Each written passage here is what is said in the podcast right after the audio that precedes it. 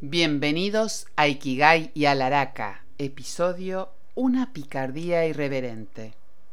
Me pregunto si tengo una picardía irreverente hacia todo aquello que me imponga algo diferente a lo que imaginé necesitar para ser feliz. Me pregunto si ese objetivo vital que siempre perseguí sobre la felicidad es un mandato autoimpuesto o algo que ya traía conmigo al llegar a estas tierras. Me pregunto qué hace que alguien cruce mi destino y otro no. Entonces, se me viene a la cabeza la interesante teoría de las coincidencias del autor del libro La novena revelación. Él plantea que todas las personas que cruzan nuestro hilo del destino es por una razón y que siempre hay intercambio de información. Algo así como que que toda la información que precisamos para seguir nuestro camino llega a su debido tiempo. En muchas oportunidades en mi vida pude corroborar esta máxima, aunque ocurrió de manera más notoria en mis viajes sola.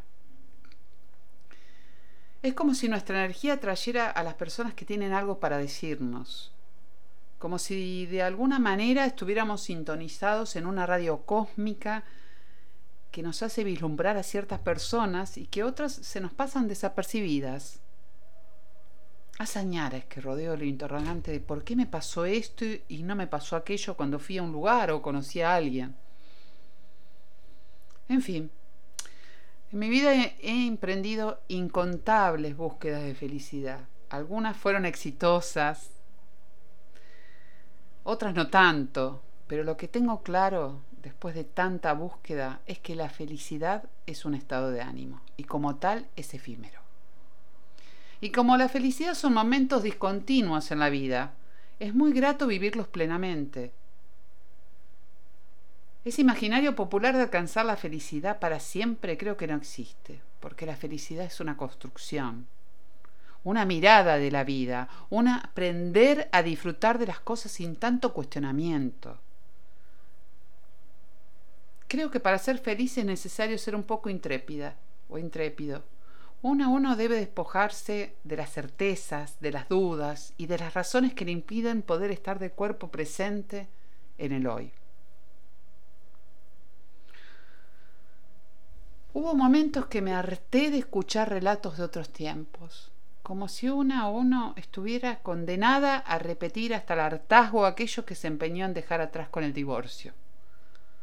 Si nos ponemos a pensar es una locura total. Salir a una cita para hablar de lo que queremos olvidar. La verdad que no lo entiendo. Algunas personas piensan que nuestro pasado nos condena como si nos definieran el hoy. No estoy de acuerdo de ninguna manera.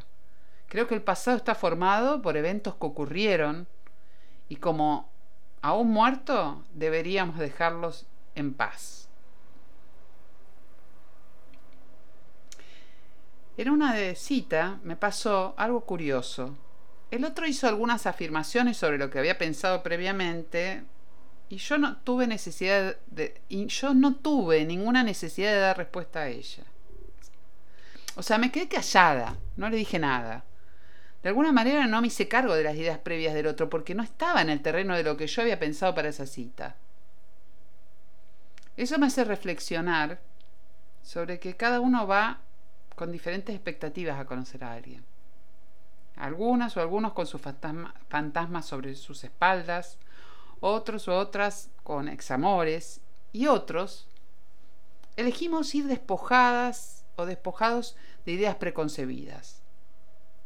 Es que me llevo de piñas con las ideas preconcebidas porque son limitantes, condicionadoras de una realidad que se está escribiendo en el momento de compartir ¿Será que trato de, detener mis pensamientos sobre lo que podría ocurrir cuando conozco a alguien que me gusta para dar lugar a la sorpresa? ¿Será que cuando me gusta a alguien disfruto con una amplia sonrisa, hasta de un piropo por chat? Como si tomara una bebida a sorbitos, para no perderme el sabor del encuentro. En la madurez estoy convencida que el modelo de pareja que suma mayor felicidad es aquella que no convive de forma permanente, sobre todo si hay hijos bajo el mismo techo.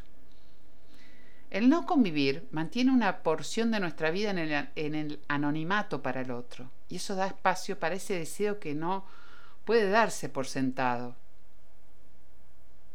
El no convivir mantiene el vilo de sorprender al otro con ese vestuario sensual que elegimos tan cuidadosamente, o con ese perfume que de pasada compramos. El no convivir evita peleas por cuestiones domésticas que desgastan una relación.